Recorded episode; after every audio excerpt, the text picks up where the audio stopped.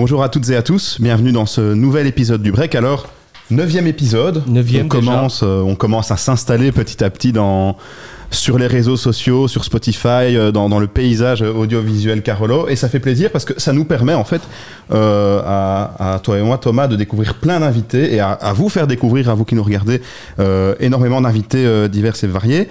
Et euh, on a pu découvrir plusieurs personnalités venant de plusieurs domaines. Oui, c'est vrai que c'est- l'objectif du, du break, c'est de bah, déjà de passer un bon moment et puis de vous, de vous présenter à chaque fois des personnalités qui sont actives dans différents domaines. Et aujourd'hui, nous recevons Arnaud Meulemester des Dirty Monitor. Bonjour Arnaud et Thomas. très Bonjour. heureux de t'accueillir aujourd'hui. gars, merci à vous de m'inviter. Donc, comme Thomas le disait, euh, à travers cette émission, euh, on essaye vraiment de présenter des profils euh, variés euh, qui viennent de la région de Charleroi. Et euh, du coup, dans quel domaine euh, on peut placer ton profil? Donc, tu viens du collectif euh, Dirty Monitor, Dirty Monitor, je vais le prononcer avec un bon anglais. Euh, donc, dans quelle case peut-on placer les Dirty Monitors? Alors, à l'échelle de Charleroi, on est effectivement un collectif d'artistes qui, euh, qui sommes bien implantés euh, dans, dans la région depuis des années, euh, euh, parce que voilà, on est, on est né avec toute cette mouvance underground et culturelle du milieu des années 2000, euh, comme euh, l'ont été le Rockrill, le Vecteur, et puis à plus grande échelle le Théâtre de l'Ancre et toutes ces entités-là. Donc voilà, nous, on est à la base un collectif d'artistes underground du, du milieu de la musique électronique devenu une entreprise. Alors, quand euh, mardi, ben, on s'est rencontrés pour la photo et euh, on, on en a rigolé parce qu'en en, en allant, ben, c'est ma fille qui faisait la photo mardi parce que c'était c'était c'était elle mon assistante. Ouais. et dans la voiture elle m'a dit papa c'est quoi les dirty monitors? Et j'ai essayé d'expliquer le mapping les choses comme ça mais aujourd'hui je te pose la question. Aujourd'hui c'est quoi les dirty monitors? Alors d'habitude, je réponds par un twist en disant je vais vous montrer la vidéo. et c'est pas possible donc du coup, euh, qu'est-ce que c'est Dirty Monitor? Alors euh, notre nom a un peu une consonance particulière, mais donc on est effectivement un, un studio de, de- de production audiovisuelle spécialisé dans le vidéo mapping. Le vidéo mapping, c'est le, le fait de, de créer euh, sur ordinateur des effets 3D qu'on va venir projeter après à- sur des grandes surfaces, principalement des architectures, des bâtiments, et qui vont créer des illusions d'optique, des illusions qu'on transforme, qu'on anime le bâtiment. Ça, c'est vraiment la base euh, du vidéo mapping. C'est ce qui nous a fait connaître au milieu des années 2000 quand on était euh, parmi les précurseurs euh, au niveau tout du moins belge, européen de cette discipline-là. Il n'y avait pas d'outils, il n'y avait pas de, de techniques développées. Donc on a, on a initié un peu ce mouvement de, conception de vidéo mapping et maintenant on a un studio de plus grande ampleur qu'on vraiment qu'on appelle un studio d'art digital, donc qui veut qu'en fait on, utilise toute forme de technologie pour en faire des performances artistiques. Donc, moi, je me posais comme question, tout d'abord, c'est comment ce projet a-t-il démarré Mhm. Et euh, une seconde question que je me posais, c'est comment toi, personnellement, tu es arrivé au sein euh, des Dirty Monitors? Ouais, bah, donc c'est une histoire euh, intéressante parce qu'en fait à la base euh, tout tourne autour d'un groupe euh, d'amis euh, constitué donc par Moro et Orphée Cataldo qui sont deux frères, Denis Van Koteren, Audrey Vallée et Leslie Artamonov qui étaient vraiment un, un groupe de potes de, de Marcinelle passionnés de l'image, passionnés euh, d'art dramatique, passionnés de musique, euh, passionnés d'art contemporain et en fait tout ça les réunissait autour euh, en fait de- d'expos euh, de- d'art contemporain, de toujours hein, autour de la musique électronique, etc. Et eux se disaient, mais nous on va créer, euh, on va créer des installations euh, de, de, de vidéoprojection au- autour de, de, ces, de, tous ces milieux-là. Et en fait très vite, euh, donc ils se sont appelés les Dirty Monitors parce que c'était Denis et Mauro vraiment les fondateurs de donc DM. Et puis le fait qu'ils commençaient à projeter dans des vieux, dans des vieux bâtiments, dans des vieilles usines, un peu le côté un peu décalé. On se disait, on projette sur des vieux murs, on est un peu les écrans, salles, les dirty monitors. Tu vois, ça c'était, c'était la blague au début, mais c'est la naissance du nom du collectif, quoi. Et, et donc euh, très vite, en fait, comme ils ont, ils ont voulu sortir du cadre de l'écran, ils se sont dit plutôt que de projeter sur les murs ou juste sur un, un écran, on va euh, jongler avec euh, les architectures, avec les portes, les colonnes, comme Ouais. je le disais. Ça, c'est Orphée Cataldo euh, qui a amené cette dimension plus architecturale dans le mapping.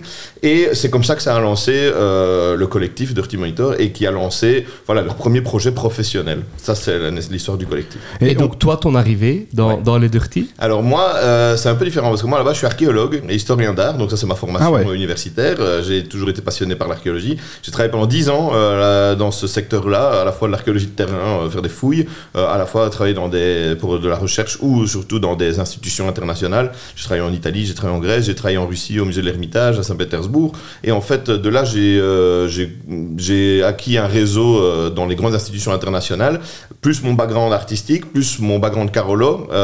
Ben, il se fait que quand voilà, je suis revenu en Belgique après la Russie en 2016, euh, j'ai vu tout, tout ce renouveau Carolo Mhm. qui avait le lan- lancement du plan catch, Paul Magnette, euh, voilà, toutes les initiatives publiques et privées, culturelles qui relançaient la ville. Je me suis dit que j'avais envie de, de, voilà, f- de mettre à profit mes compétences et mes connaissances acquises durant mon parcours pour quelque chose de Carolo. J'ai étudié un peu le business, je savais ce que faisait Dirty, j'étais fan. Le premier mapping que j'ai vu, c'était deux quand j'étais à l'UNIF.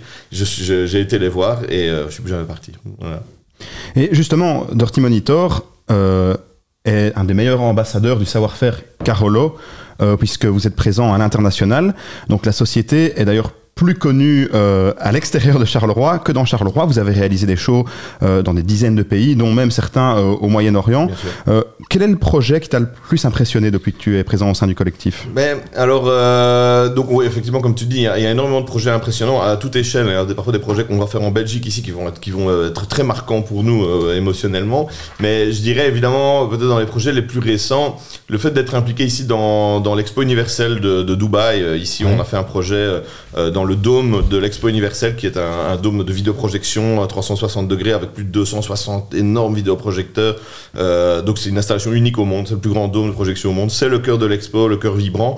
Et donc effectivement avoir eu l'occasion de, travailler ici en janvier pour un spectacle là-bas euh, dans ce dôme, c'est un grand honneur. Évidemment, ça a, eu un retentissement international et ça nous a offert une énorme visibilité. On avait déjà fait des projets de, cette échelle-là avant, mais ici là évidemment c'était un très beau terrain de jeu pour nous. Donc, euh, Et aujourd'hui, euh, c'est quoi l'actu Parce que tu reviens d'un long périple à l'étranger. C'est quoi l'actualité des Dirty Monitor Alors, euh, elle est multiple, je dirais, parce que vous connaissez donc nos activités de, de vidéo mapping, de, de show, je dirais, de, de grandes commémorations, cérémonies d'ouverture, etc. Ça, c'est ce qu'on fait depuis, euh, depuis des années. Ça, ça se poursuit. Là, ici, on parle, dans un mois, on part au Koweït, euh, où il y a le- les GCC Games. Donc, ce sont les Gulf Cooperation Country Games. Ce sont les Jeux Olympiques des pays du Golfe. Donc, tous les athlètes des pays du Golfe vont se réunir au Koweït ouais. et il y aura des, voilà, des compétitions sportives. Et donc, on est en charge de la cérémonie d'ouverture de, ce, projet-là, qui est donc un projet international où on travaille avec euh, euh, une, boîte canadienne, le Cirque Éloise, pour toute la coordination des chorégraphies. On travaille avec des drones, on travaille avec euh, du light. Et nous, on fait donc toute une projection mapping sur le playground, devant l'émir, devant les ambassadeurs, devant le, tous les gouvernements, le gouvernement du Koweït. Donc ça, c'est notre activité, c'est notre, voilà, ça, c'est dans la lignée de ce qu'on faisait auparavant. Mais les, évidemment, les nouveaux projets, ce dont j'aimerais bien vous parler, c'est que depuis 5 ans, on développe ce qu'on appelle des expériences immersives. Donc vous avez peut-être Ouais, entendu parler des Van Gogh Immersive Experience, Oui, Monet, fait. Klimt, etc. Donc ça consiste à avoir des, des salles partout dans le monde où on utilise la vidéoprojection 360 degrés, on couvre les murs, on couvre le sol, parfois on couvre le plafond, et on plonge les gens dans des univers, en l'occurrence là autour des grands peintres, mais dans, finalement dans tout type d'expérience. On a fait des expos à Séoul euh, sur euh, Alice au Pays des Merveilles, on a fait l'expo des Schtroumpfs pour les 60 ans des Schtroumpfs ici à, à Bruxelles, et ça c'est vraiment quelque chose qui est en train d'exploser. On a été parmi les précurseurs à, faire ça, et en fait euh, voilà, ce, ça complètement explose. Donc là maintenant on se, on se lance de plus en plus là-dedans, dans des productions qui vont sortir du cadre euh, des grands peintres et aborder euh, d'autres thématiques avec d'autres partenaires, et on a énormément de demandes pour ça au Moyen-Orient et en Asie. Évidemment, pour l'instant, l'Asie est un peu paralysée, euh, comme vous le savez, euh, elle n'est pas Oui. encore sortie du Covid, contrairement à, à nous.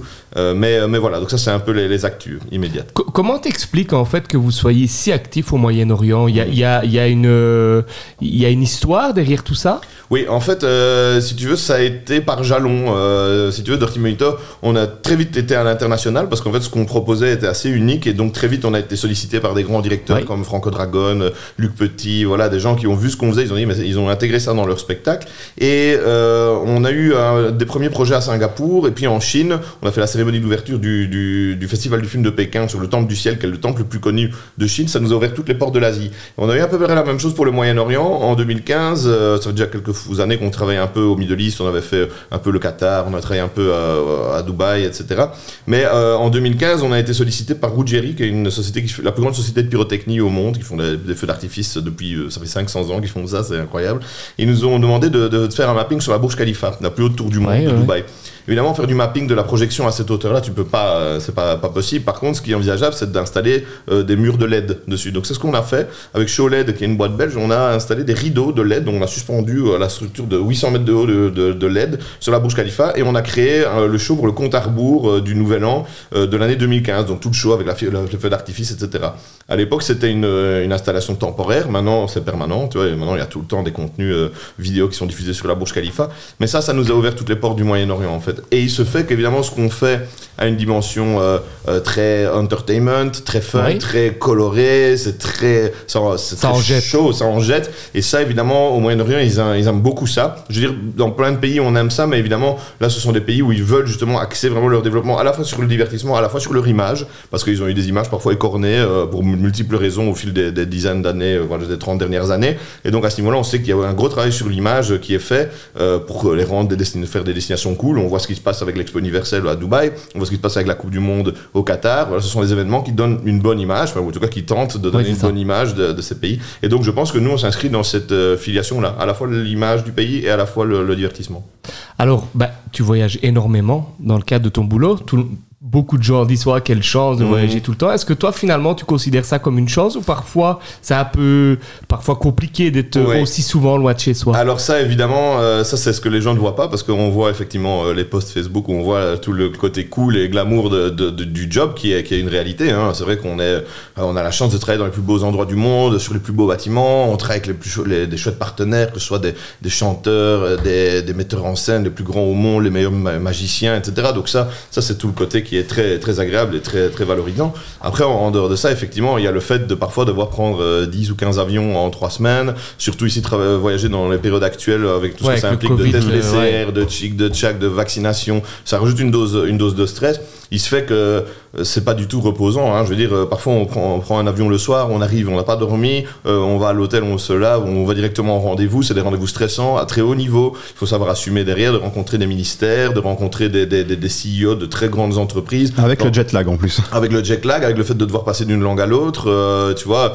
le fait de toujours devoir bien présenter. Puis le soir, en général, il y a des, du networking, des réceptions. Il faut savoir boire des coups et en même temps savoir se lever le lendemain euh, pour, euh, pour pouvoir euh, ben, continuer la mission. Et ici, là, j'ai enchaîné trois missions de suite. Donc effectivement, euh, il y, a, il y a des fois où il y a des gens, à mon avis, qui, qui, qui, seraient, qui ne pourraient pas euh, tenir la, la, la, la cadence ou qui, à un moment, en auraient marre, voudraient re- retrouver leur, leur famille, leur- leurs amis. Moi, euh, j'ai la chance de voyager depuis que je suis petit et surtout dans le cadre de mon travail, même quand j'étais archéologue, je voyageais déjà beaucoup. Ouais, Donc, quand euh, tu fais archéologue, tu sais qu'à un déjà moment une donné, ouais, vocation c'est à ça, faire de l'international. Enfin, en tout cas, c'était mon cas. Donc, euh, donc voilà. Mais effectivement, c'est important de remettre en, en perspective aussi tout le, le, le, reste du, du, du travail, qui est quand même quelque chose qui est stressant, fatigant, et, euh, et voilà. Et après, émotionnellement aussi, voilà. de- Parfois, c'est pas toujours euh, facile. Parfois, tu te sens seul. Quand il y a des succès, tu les reçois seul. Quand il y a des- parfois des choses qui se passent mal aussi sur événement, c'est toi qui prends aussi tout seul. Ouais, ça. Donc, euh, donc voilà. Et tu parlais de Dubaï, euh, du Qatar, euh, de l'Asie, donc énormément de destinations euh, exotiques. Est-ce que parmi toutes ces destinations, il y a un endroit en particulier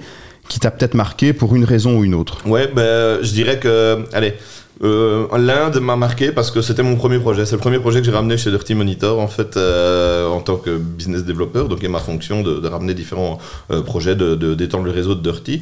Et donc là, en fait, c'était la première fois et la seule fois qu'on a travaillé en Inde, où c'était dans le cadre des 70 ans de relations diplomatiques entre l'Inde et la Belgique. Et donc, il y avait le roi et la reine de Belgique allaient en Inde célébrer, voilà, cette relation d'amitié entre les deux pays. Il y avait une réception à l'ambassade de Belgique de New Delhi, qui est un bâtiment magnifique construit dans les années 80 par un architecte indien très connu. L'architecture est vraiment incroyable. Et donc, du coup, euh, avec Wallonie-Bruxelles International, avec l'ambassade de Belgique, avec Barco, qui fournit les vidéoprojecteurs, mais qui est une grosse société belge, et Dirty Monitor, on s'est tous associés ensemble pour faire un mapping de cette, euh, de cette ambassade lors d'une garden party en présence du roi, de la reine, des, autorités indiennes et de toute une délégation des 200 hommes d'affaires les plus importants du, du, pays et de- et d'Inde. Donc du coup, ça évidemment, pour moi, c'était un, un aboutissement parce que c'est mon premier projet que j'ai, que j'ai ramené, que j'ai fait aboutir en étant sur place là-bas, sans dormir pendant trois semaines euh, euh, pour faire aboutir ça dans des conditions extrêmement difficiles, comme on peut imaginer. Travailler en Inde, c'est pas aussi facile que, tu- que travailler ici en Europe. Euh, et voilà, donc ça, ça m'a particulièrement marqué parce qu'en plus, l'Inde est un pays qui marque au demeurant, qui est un pays en complet décalage avec tout ce qu'on peut vivre ici, autant spirituellement que, que en termes de nourriture, de sensations, d'odeur. Donc je dirais que c'est, celui-là qui m'a le plus marqué. Et Charleroi dans tout ça, C'est Mm. quoi ton rapport euh, finalement avec Charleroi et c'est quoi ta vision Voilà. du Charleroi d'aujourd'hui Alors moi, je suis né à Charleroi, je suis né à Mont-sur-Marchienne, j'ai fait mes, mes primaires à Mont-sur-Marchienne, j'ai étudié au collège du Sacré-Cœur chez les jésuites euh, en secondaire, et euh, j'ai connu donc euh, entre guillemets ce qu'on pourrait appeler peut-être les moins bonnes années de Charleroi, pour ne pas être trop méchant, je veux dire les années 90, le début des années 2000, c'était pas la joie euh, pour personne, hein, autant au niveau social qu'économique, etc.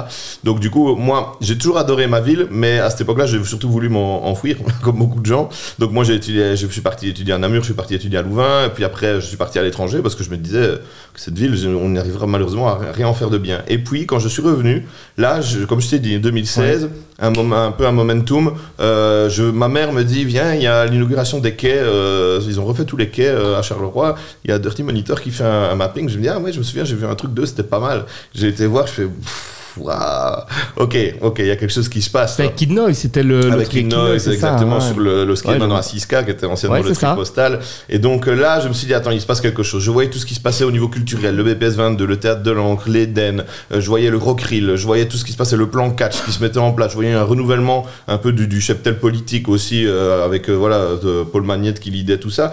Et je, et je me suis dit, en fait, il faut que les gens euh, qui.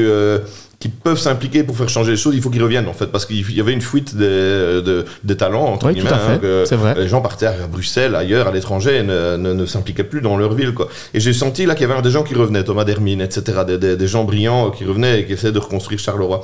Et donc euh, voilà, je, je, je me suis, c'est à ce moment-là que je me suis dit, euh, je voyais que Dirty Monitor, ce que- ce qu'il faisait, je voyais que Dirty faisait les plus grands shows du monde à l'étranger, mais que parfois, quasi gratuitement, ou même parfois en perdant de l'argent, faisait des shows à Charleroi, s'impliquait dans la vie collective euh, culturelle pour euh, voilà, essayer de redonner euh, une bonne image. Et ça correspondait exactement avec ce que j'avais envie de faire. Et donc, euh, du coup, voilà, encore maintenant, on- c'est vrai qu'on nous considère souvent comme des ambassadeurs de Charleroi parce que ce qu'on fait, on le revendique toujours en disant on est un studio de Charleroi. On le dit quand on est en Belgique, ça fait bien en Flandre, ça fait bien à Bruxelles, à ils sont toujours là, vous êtes de Charleroi, mais qu'est-ce qui se passe? Euh, Ça fait bien aussi, voilà, quand on va à l'étranger, on parle de, de cette ville-là euh, qui était un peu une ville post-industrielle qui a un peu raté sa reconversion, mais qui est maintenant en phase de redéploiement euh, social, économique et Et donc, euh, moi, je pense qu'on s'inscrit dans cette lignée-là et on a la chance d'être au Kédis, qui est un peu un des épicentres Un de des ce renouveau, euh, un lieu névralgique, en plein milieu des quais qui ont eu cette vocation à tourner vers le digital. Donc, euh, donc franchement, je pense que tout ça fait très sens et forme une C'est un tout. C'est un tout, ça forme une conjonction, euh, c'est très intéressant. Et, et dans 10 ans, où est-ce que tu te vois? À Charleroi ou alors euh, toujours euh, dans un avion euh, à voyager quelque part sur Terre? Alors, je- ma mission chez Dirty Monitor n'est pas encore terminée. J'ai encore, j'ai encore beaucoup de choses à, apporter à Dirty. Je, j'en retire toujours au- autant du point de vue personnel, au point de vue de mon expérience professionnelle également.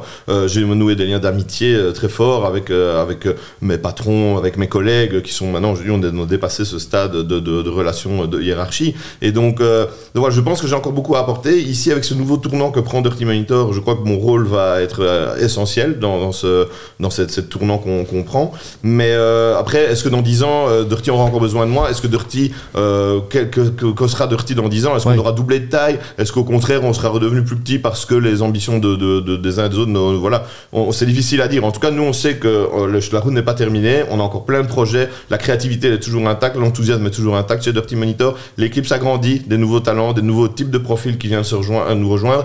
Moi, je prends de plus en plus de responsabilités au sein de, de l'entreprise. On m'en donne plus aussi. Donc voilà, tout ça est extrêmement stimulant et euh, en fonction de ce que si ça prend, peut-être qu'on sera une boîte de 400 personnes dans 10 ans et je serai peut-être le directeur Moyen-Orient, j'en sais rien. Mais on vous le souhaite en tout cas. C'est ce qu'on peut souhaiter en tout cas. C'est clair. Euh, Arnaud, est-ce que tu as regardé les précédents breaks? Avant Je- de venir euh, sur le ring avec nous euh, J'ai jeté un œil à celui euh, où, où tu as, tu as interviewé Mathieu Bacolas, Ah bah voilà. K10, voilà. Qu'on salue d'ailleurs, Oui, qu'on salue, bien nous sûr. regarde. Salut Mathieu. Notre voisin. Alors, tu sais exactement à quel moment on va arriver du break. C'est l'interro surprise. Interro surprise, les Alors, questions pièges. Les questions pièges, les questions Voilà, courtes. sans- les questions pièges sans pièges. sont pas en des fait, pièges. Ils me les ont donnés avant. Non, pas du tout. C'est vraiment de la pure improvisation. Je vais laisser Thomas poser la première. Alors, première question. Quel est le personnage historique avec lequel tu aurais envie de prendre un café? Vivant ou mort En disant, voilà, si tu as une personne, euh, tiens, moi je voudrais prendre un café avec, avec, avec lui. Winston Churchill. Sans Winston hésiter. Churchill. Sans hésiter. Ah ouais, pas la moindre hésitation à ce sujet. De par euh, son sens du, du bon mot, son sens de la formule, son côté euh, profiter de la vie, son côté fêtard, son côté euh, pugnace dans l'adversité, euh, son côté jamais lâcher l'affaire. Un peu pense- ça le caractère aussi. Ouais, ça a le caractère, mais je pense qu'on s'entendrait bien. Moi qui m'aimerait bien. Quelle est ta ville idéale ou ville préférée et pourquoi? Je dirais que c'est Hong Kong, euh, peut-être étrangement, mais j'ai eu la chance de vivre trois mois à Hong Kong euh, dans ma vie et euh, c'est une ville qui m'a fasciné parce que pour moi c'était un appel de l'Orient depuis mon enfant. J'avais ce côté un peu Tintin, en- en- Tintin au Tibet, Tintin à Shanghai, Tintin- à Hong Kong. Donc euh, Hong Kong, voilà ce mix entre, euh, on dit souvent ça, c'est un peu bateau, mais c'est vrai, tradition, modernité, entre Orient et Occident, colonie anglaise en ter- territoire chinois. Euh, c'est une ville qui est trépidante, c'est une ville qui, qui s'arrête jamais et qui, qui mélange ce côté spirituel avec ce côté un peu finance, avec ce côté cosmopolite. Euh, j'ai retrouvé ça dans aucune autre ville jusqu'à présent, euh, malgré tous mes voyages. Et c'est une ville avec laquelle j'ai un attachement personnel euh, assez profond. J'ai beaucoup d'amis là-bas, euh, des amis hongkongais que j'adore et que j'espère bientôt revoir quand le Covid le permettra. C'est quoi le plus beau cadeau que tu aies reçu? Mm. Euh, le plus beau cadeau que j'ai reçu, je crois que c'était quand, euh, ouais, je, bah, je pense que ça vient de, ça vient de mes parents pour mes 20 ans. Euh, euh, je, je rêvais d'aller à New York depuis quand j'étais petit. J'étais fan des Tortues Ninja, j'adorais le rap américain. Euh, voilà, pour moi New York ça avait énormément de résonance. Et pour mes 20 ans, mes parents m'ont dit, écoute, tu peux partir, tu prends deux de tes meilleurs amis, tu choisis, et on vous paye un beau cadeau, hein. séjour, voilà, à New York. On paye, on paye les avions, les hôtels. Vous partez 10 jours à New York. quoi. Donc ça, honnêtement, là, parce que je me souviens que je suis arrivé, j'ai pris l'avion, j'arrive, t'es loin de New York, tu le vois, tu visualises un peu les gratte-ciel au loin, tu prends le train en souterrain, et là tu sors dans tu New sors York. du métro. Tu sors Ouais. de, de- Et là, je vois les taxis jaunes, les gratte-ciel. là, brrr. Ah là, ça a été un des moments. Tes potes aussi, c'est peut-être le meilleur cadeau qui Peut-être peut-être aussi, tu vois, mais vraiment, je, je remercie mes parents parce que bah, cadeau incroyable, quoi. Et t'as parlé de rap américain, je peux pas m'empêcher de te poser la question euh, quels sont tes rappeurs préférés Mhm. Écoute, euh, je dirais peut-être euh, les rappeurs préférés que j'avais euh, à l'époque, c'était sûrement Ice Cube, depuis tous les rappeurs côte ouest finalement. Mais, mais voilà, j'ai un grand grand fan de rap américain, grand fan de rap français aussi, grand fan de rap belge, et notamment je salue notre ami Mochelan que vous connaissez bien, qui est un rappeur slammer. Carolo de, de grand talent avec qui on a déjà pas mal collaboré aussi avec Dirty Monitor. Est-ce que t'es beaucoup sur ton téléphone à envoyer des, des SMS ou des messages sur Messenger? Ouais, en fait, euh, c'est vraiment mon, mon outil de travail principal, mon téléphone. Donc, euh, je suis tout le temps soit sur mon, sur, sur mon PC, soit sur mon smartphone. Est-ce que tu utilises beaucoup les emojis? Ouais, à fond, à fond. Alors quel emoji te représente le mieux? Euh, je pense, je pense que c'est le petit bonhomme qui sourit un peu hum, comme ça, parce que je suis quelqu'un qui sourit toujours, toujours de bonne humeur. Et euh, honnêtement, euh, j'aime pas le, le clin d'œil, ça c'est un peu arrogant, là, c'est un peu l'interview. Tu vois, je suis plutôt le gars hum, sympa là, tu vois. Je mets tout le temps le clin d'œil. Ouais, ouais. Note pour plus tard, le clin d'œil est arrogant. Un peu arrogant parfois, ça peut être pris arrogant, tu donc euh, je dirais ça. que ferais-tu si tu gagnais un million d'euros? Euh, je crois que j'ouvre une- j'ouvre ma propre boîte euh, dans, dans, dans l'événementiel probablement dans l'artistique ou quelque chose comme ça. Euh, je pense qu'avec tout, toute l'expérience que j'ai acquis là-dedans mon passé culturel et mon, ma situation euh, présente je pense que euh, voilà à l'heure actuelle il faut vraiment mélanger les deux mondes. L'entertainment le culturel c'est ce qu'on fait avec Dirty Monitor mais je pense que j'ai aussi pas mal d'idées de choses que je pourrais amener moi-même aussi. Donc je crois que je crois que j'ouvre j'ouvre une boîte je rassemble tous mes potes tous, tous les gens talentueux que je connais autour de moi et go. Les, les du break aussi. Évidemment, évidemment, pour tous les lives qu'on fera tous les, tous les jeudis soirs. Euh, quel est ton film préféré? Euh, le parrain. Le parrain Francis Ford Coppola. Classique. Mais Classique. lequel Mais lequel Le 2, euh, le 2, pour moi, le, le 2, c'est celui qui a la plus une dimension de tragédie grecque. Je retrouve Ouais. vraiment un écho aux, aux tragédies grecques euh, de, de l'Antiquité, avec cette histoire familiale dramatique, euh, qui est à la fois magnifique, et très forte et très sombre, et qui touche euh, vraiment, à- au- pour moi, à des éléments fondamentaux de, de l'humanité, pas juste à ce qui se passe dans la, dans la mafia, et, et elle est interprétée magistralement euh, par euh, Ouais, des formes des acteurs. des acteurs Ouais, que vous connaissez euh, tout aussi bien que moi, donc euh, bon, Pacino pour ne pas le citer. Alors, la question la plus difficile de l'interview. Moreau ou Orphée? Qui sont les deux frères des deux, pour, euh, pour deux expliquer patrons, aux gens euh, qui sont les, les deux frères euh, dans les créateurs des Dirty ouais. Alors je dirais que ça dépend du contexte. Sur événement, je préfère à mon avis être avec Mauro, mais pour le business, bien, je préfère être avec Orphée. C'est ce qu'on appelle beauté en touche. Hein, ça. Non, mais c'est. Non. Allez, c'est répondre à tout, à tout Ouais. petit ouais, peu. ouais, ouais, tout à fait. Ouais, Il ouais. n'a pas pris de joker. Non, déjà c'est vrai, pas C'est encore. déjà ça. Non, non, ils ont eu chacun leur, leur force et on a chacun nos affinités dans Ouais, différents domaines. Donc, euh, vraiment, pour, avec l'un, je- c'est pour certains trucs et avec l'autre pour d'autres, bien sûr. Ouais, Est-ce que t'es plutôt marché de Noël ou soirée sur la plage? Euh, ouais beach party direct. Ouais, Au soleil ouais, ouais, ouais. Ben, ce marché de Noël, c'est toujours bourré. Ouais. Et justement, bouffe saine ou plutôt mal bouffe? Alors, tu, tu constateras que la réponse parle d'elle-même. Malheureusement, je ne suis pas quelqu'un de très assidu sur la bonne euh, nourriture, mais je- j'opère un switch ici en ce moment même euh, grâce à ma compagne euh, qui, qui me soutient pas Qui mal. serré la vis. Non, elle me, elle, me, elle me guide, elle me donne des. Elle dit tu devrais faire ça, tu vois. Et moi je dis mais t'as raison. Donc voilà, on va faire attention un peu. Alors, FIFA, Gran Turismo, GTA, Zelda ou Candy Crush GTA. GTA, Ouais. gros joueur de GTA. Gros joueur de GTA euh, qui fait aussi beaucoup d'écho à mon passé euh, Carolo. Quand j'étais petit, on jouait tous à GTA, on a fait tous les GTA ensemble. Moi, dans ma tête, Charleroi, c'était Los Santos euh, quand j'étais en, en secondaire, tu vois. Donc j'ai fait tous les épisodes, je suis un énorme fan. Donc ouais, ouais, GTA, sans aucun doute. Alors, en dehors du boulot, parce que ça, tu nous, as, tu nous en as parlé pas mal, c'est quoi ton expérience la plus folle? Euh, mon expérience la plus folle, eh ben, ouais, donc, attends, en dehors du, du boulot. Ben, c'était du boulot, mais c'était mon passé de mon boulot d'archéologue. Je sais pas Ouais, si c'est ça, ouais, c'est ça. Allez. Ça, passe Ouais, ça Ouais, passe, ça on- passe, on, le prend. Allez. Euh, bah écoute, euh, j'étais au musée de l'Ermitage en Russie, euh, le plus grand musée du monde, plus grand que le Louvre. C'est les 250 ans du musée de l'Ermitage. Il y a plein d'événements qui se passent. Tous les directeurs des plus grands musées du monde sont là. Euh, et moi, à ce moment-là, je dois m'occuper. On m'a dit, comme tu parles italien, euh, français, russe, machin, tu vas t'occuper du, du directeur du musée du Vatican, qui, qui est un ami du pape, tu vois, le directeur, du, le boss du musée du Vatican. Il vient, il, reste deux semaines avec lui. Et on est un soir là euh, au musée de l'Ermitage et c'est la réception, le- un gala dans les salles du musée. Tous les, les- les invités y vont se mettre, moi je reste en, en dehors et le directeur du musée du Vatican revient et fait Arnaud, viens t'asseoir près de moi. Moi j'avais 24 ans, il fait viens, tu viens t'asseoir à la table avec nous. Je me retrouve à la table avec un cardinal du Vatican, euh, un général de, de l'armée russe, euh, l'ambassadeur de France en Russie, moi qui suis le seul qui n'a pas les cheveux blancs, tu vois. Et je passe une soirée incroyable hein, dans un univers qui m'était complètement inconnu. Ouais. Tu vois, moi je viens de Charleroi, euh, euh, bon, sur Marchienne, etc., euh, d'une famille euh, modeste, et je me retrouve là euh, au plus haut niveau mondial avec tous ces gens qui me parlent, euh, qui me trouvent intéressant, etc. Et je suis ressorti de là. Euh, je suis rentré chez moi, j'ai appelé ma mère, je dis, je sais pas, je viens de vivre un truc là de fou, mais je me dis, je- je- dans ma tête, c'était l'apogée de ma Ouais, vie. Je ça. me dis, je pourrais pas avoir quelque chose de plus intense plus tard. Et grâce à Dirty Monitor, j'ai eu tellement de trucs plus intenses hein, qui sont arrivés après que voilà. Ah, mais tu dois te dire à 24 ans, euh, Ouais, je, suis où ici Ouais, en fait? C'est c'était un euh, un rencontre truc du troisième type. Dans les films, tu vois, vraiment, ouais. je ne convenais pas à ce qui se passait, quoi, tu vois. Et, euh, et comme je t'ai dit, c'est un moment qui m'a marqué dans, dans ma vie, euh, vraiment un grand moment de reconnaissance. Et, et justement, euh, parmi toutes ces rencontres, quelle est la personne euh, qui t'a le plus impressionné Je dirais que c'est mon, prof euh, d'UNIF, euh, Yann Drissen, mon professeur d'archéologie minoenne, euh, qui, quand je l'ai rencontré, quand je suis arrivé en master à Louvain, euh, moi j'étais, j'étais parti pour faire plutôt de l'égyptologie, euh, et puis lui, je l'ai rencontré, et je me suis souvenu que quand j'avais 7 ans, euh, j'étais à Knossos en Crète, et je, je faisais des petites des fouilles moi-même, et mes parents m'avaient pris en photo, euh, euh, j'avais mon chapeau d'Indiana Jones et tout, et quand je l'ai vu, il m'a pris sous son aile il- pour faire mon mémoire, et je me suis spécialisé en archéologie minoenne, et, et quelques années plus tard, quand je faisais mes fouilles en Crète, mes parents sont venus, ils nous ont rencontrés, ils ont montré les photos de moi au même endroit, euh, 20 ans plus tôt, euh, en train de fouiller comme Indiana Jones. Et là, je faisais mes vraies fouilles en vrai. Et donc, je pense que cet homme a fondamentalement changé euh, ma vie. Donc, euh, c'est c'est lui. Avec toutes les personnes que tu as rencontrées, c'est c'est beau ce que tu. C'est Ouais. l'histoire de Mais dire, là, euh, ça a un impact ouais, c'est plus ça. émotionnel Tout et à euh, lié à mon passé, tu vois. Donc, euh, toi, j'ai rencontré des gens connus, des stars, mais. mais C'est ça- lui. Ça, c'est ça, c'est quelque chose qui, qui, qui m'a changé fondamentalement. ouais.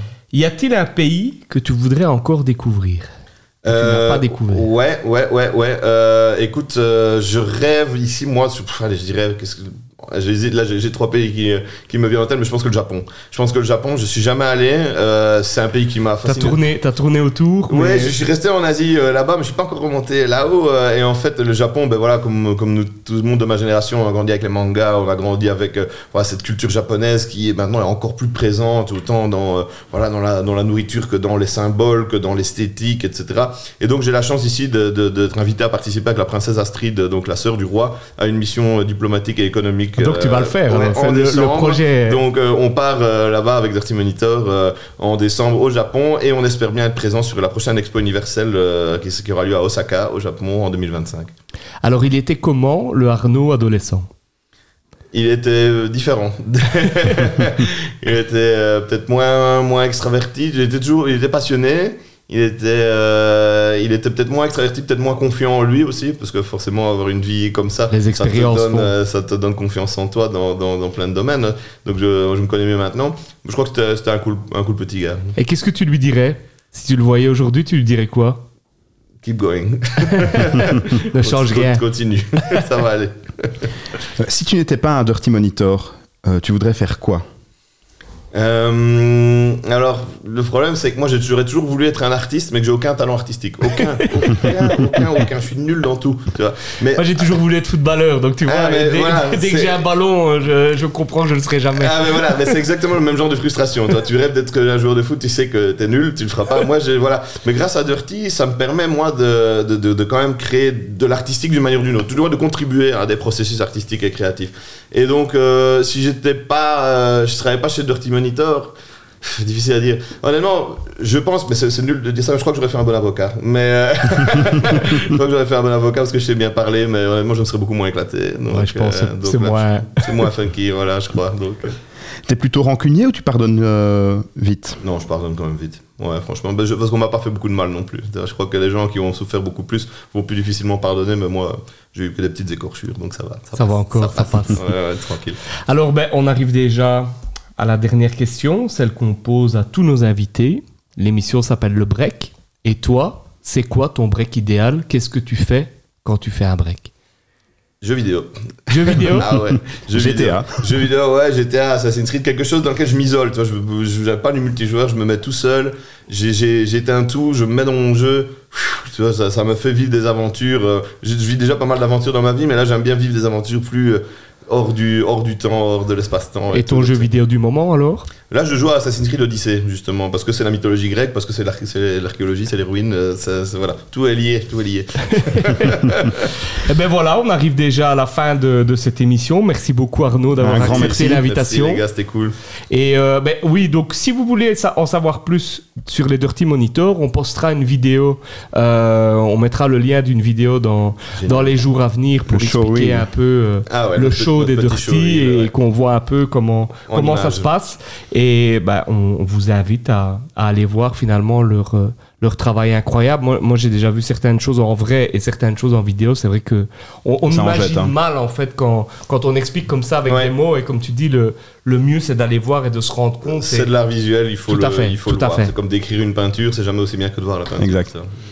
En tout cas, merci à, à tous- ceux et à toutes celles qui nous ont regardés encore une fois aujourd'hui. Donc, vous êtes de plus en plus nombreux à, à regarder le break et en tout cas à écouter aussi euh, le podcast sur Spotify, qui est disponible également sur euh, Google Podcast, euh, Apple Podcast, enfin sur toutes les plateformes de podcast possibles et inimaginables. Donc, n'hésitez pas à vous abonner au break sur ces différentes plateformes et également à vous abonner aux réseaux sociaux de Thomas, où on peut retrouver à chaque fois des émissions en streaming. Et on se dit à dans deux semaines. On se dit à dans deux semaines. Bon week-end de Pâques à toutes et tous et profitez, Yes. profitez des vôtres.